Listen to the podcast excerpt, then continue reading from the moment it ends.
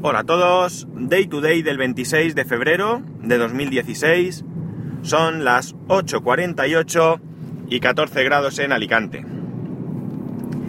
Al final, Foxconn ha comprado Sharp.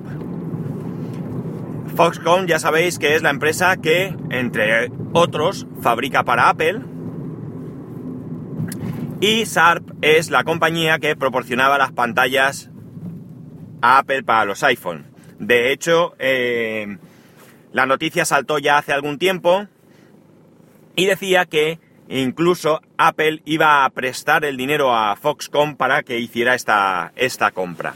Evidentemente son acuerdos empresariales que eh, por, por, los que se ven beneficiadas todas las compañías, o al menos eso, eso calculan ellos, y por tanto, pues pues no tienen inconveniente, y más una empresa como Apple, que tiene fondos para, para, para dar y vender y regalar, pues llegar a acuerdos de, de este tipo. De hecho, es tan sencillo como que simplemente Apple aporta ese dinero y ese dinero es pago de lo que después tiene que pagar a Foxconn. Es como si le adelantara el dinero de alguna manera.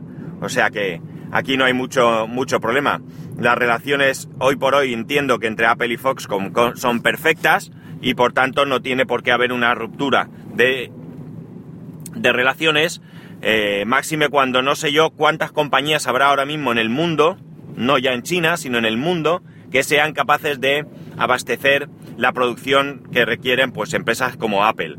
Creo que Foxconn tiene algo así como 100.000 empleados en sus fábricas y decirme a mí qué empresa tiene 100.000 empleados fabricando allí móviles y tablets y eso como, como un descosido. Ya sabía yo que me llamaban, no me dejan vivir. Un segundito. Bueno chicos, eh, continuamos. Para vosotros ha pasado un segundo, pero ya son las 10 y 16. Después de la llamada ya he llegado al trabajo y bueno, pues ya sabéis lo que supone. Lo primero tengo que atender las cosas del trabajo. Si no recuerdo mal, iba hablando de que las relaciones entendíamos que entre Foxconn y Apple eran buenas y que por tanto, pues ahí estaban. La cosa, seguro que aquí notáis un corte en el tema importante, pero cuando pasa mucho tiempo desde que paro hasta que continúo, pues pierdo un poco el hilo, me tenéis que perdonar. Podría borrar y empezar de cero, pero eh, por experiencia sé que hay cosas que puedo haber dicho interesantes anteriormente, pues, pues ya no las vuelvo a decir y se pierden. Así que prefiero que quede así un poco raro esto y continuar. Vale. Eh, al hilo de esto también eh, hay una noticia por ahí que dice que eh, TSMC, si no he dicho mal el orden de las letras, las letras son estas, pero no sé si el orden es el correcto, sería el único fabricante del próximo chip de Apple para los eh, iPhone eh, que salgan este, este año. Todo esto vendría por el problema que hubo de las diferencias que había de, eh, sobre todo en consumo, entre el que fabricaba Samsung y el que fabricaba TSMC. Al hilo de todo esto también está mi opinión. Y mi opinión es que Mm, todo esto yo lo veo un poco peligroso. Lo veo peligroso porque evidentemente eh, cuando tú pones todos los huevos en el mismo cesto, pues si el cesto cae, te quedas sin huevos. Y aquí puede pasar lo mismo. De hecho, parece ser que otra noticia que ha salido estos días es que debido al terremoto que había afectado a la fábrica de TSMC, pues estaba habiendo retrasos en la entrega de los chips eh, de, de, los A9. Entonces, bueno, luego salieron desmintiendo y tal, pero en cualquier caso lo que nos vale esto es para eh, ilustrar lo que estoy diciendo. Si a ti te fabrica una sola empresa y esa empresa sufre cualquier tipo de percance, pues evidentemente eh, vas a tener un serio, un serio problema. Imaginar por un momento que, eh, pues yo que sé, a Foscon les pasa algo, que es difícil, realmente si lo analizamos es difícil. Y entiendo que también juegan con esta posibilidad. Pero si pasara algo, pues toda la producción de Apple se vería seriamente afectada. y lo que eh, la imagen que obtendríamos no es la imagen de que pobrecita Apple qué problema tiene, sino pobrecitos usuarios que no podemos ir a depositar nuestros mil euros para el próximo iPhone, que es lo que estamos deseando hacer. Y por tanto se vería dañada la imagen de Apple. Esto es lo que yo, lo que yo pienso. Yo creo que sería que la opción de haber eh, mm, encargado la producción de los chips tanto a Samsung como a TSMC me parece mucho más sensata porque en el caso de que a uno de los dos le pase algo, pues eh, al menos no te quedas sin producción. Al menos digamos que sí que es cierto que se va a ver alterada eh, esa producción, pero no te vas a encontrar con que no tienes nada. También me imagino que todo esto estará, eh, no sé si previsto, pero evidentemente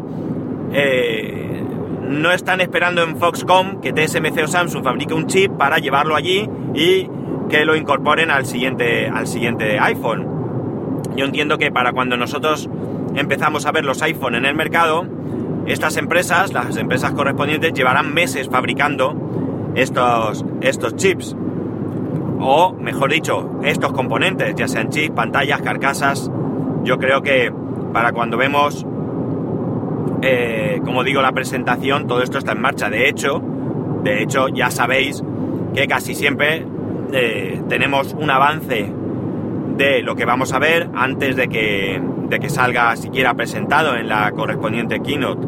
Y todo esto es porque, eh, por mucha seguridad que intenten implementar, pues evidentemente hay filtraciones. Cualquier empleado, pues en algún momento puede sacar una foto, puede, eh, no lo sé, si, si, podrán introducir teléfonos con cámara o no sé, de alguna manera, evidentemente hay, estamos hablando también, pensar de, de 100.000 empleados o más, con lo cual me imagino que el control debe ser muy, muy, muy difícil.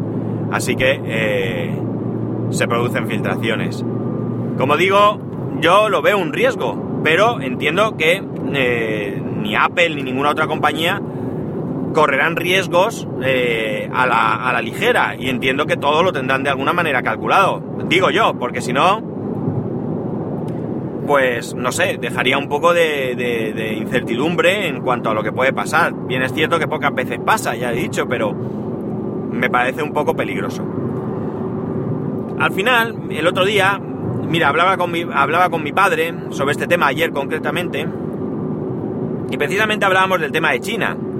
Eh, tradicionalmente siempre se ha asociado China a un país donde la fabricación era eh, de muy baja calidad y donde, donde se copiaba casi todo. Esta segunda parte sigue existiendo, sigue pudiendo adquirir productos de marca falsificados. De hecho, a mí me dijeron una vez que había un una ciudad o un pueblo en el que absolutamente todo el mundo se dedicaba a fabricar copias de, de, de marcas, de ropa, de calzado, etcétera, etcétera.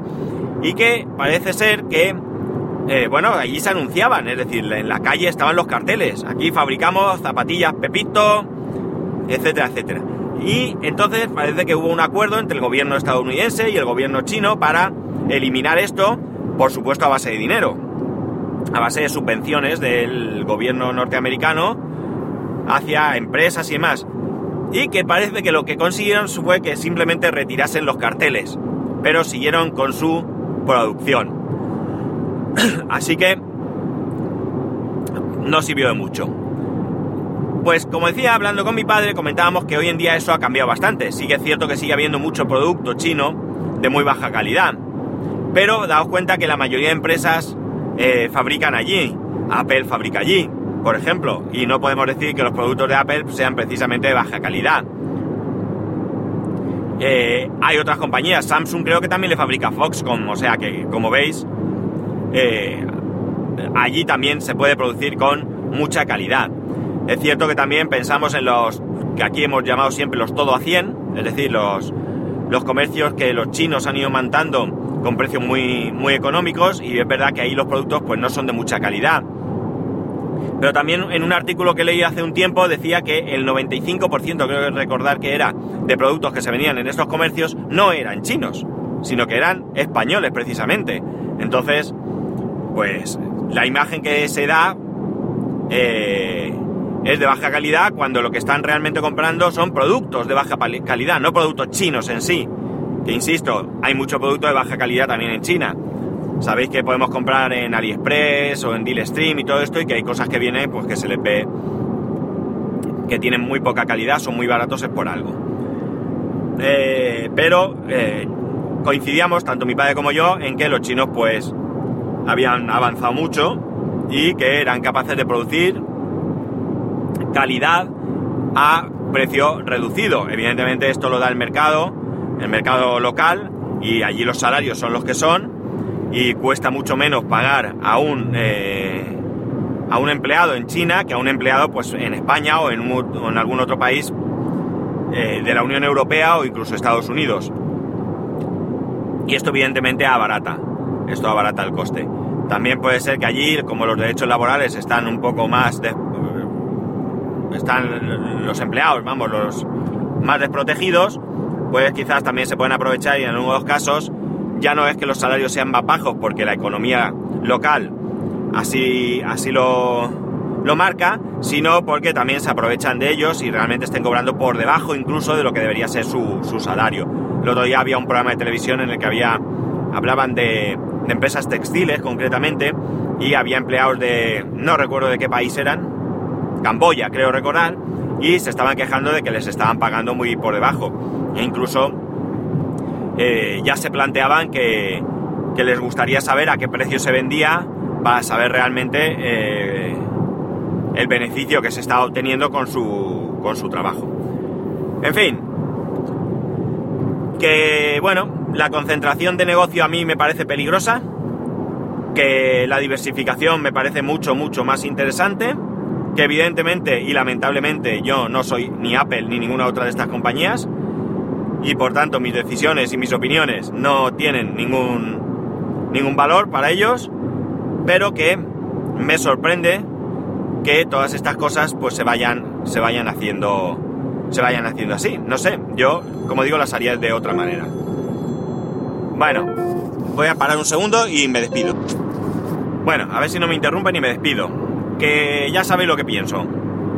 Que para poneros en contacto conmigo, arroba spascual en Twitter y Telegram, eh, correo electrónico daytoday arroba spascual, que tengáis un muy buen fin de semana y que nos escuchamos el lunes.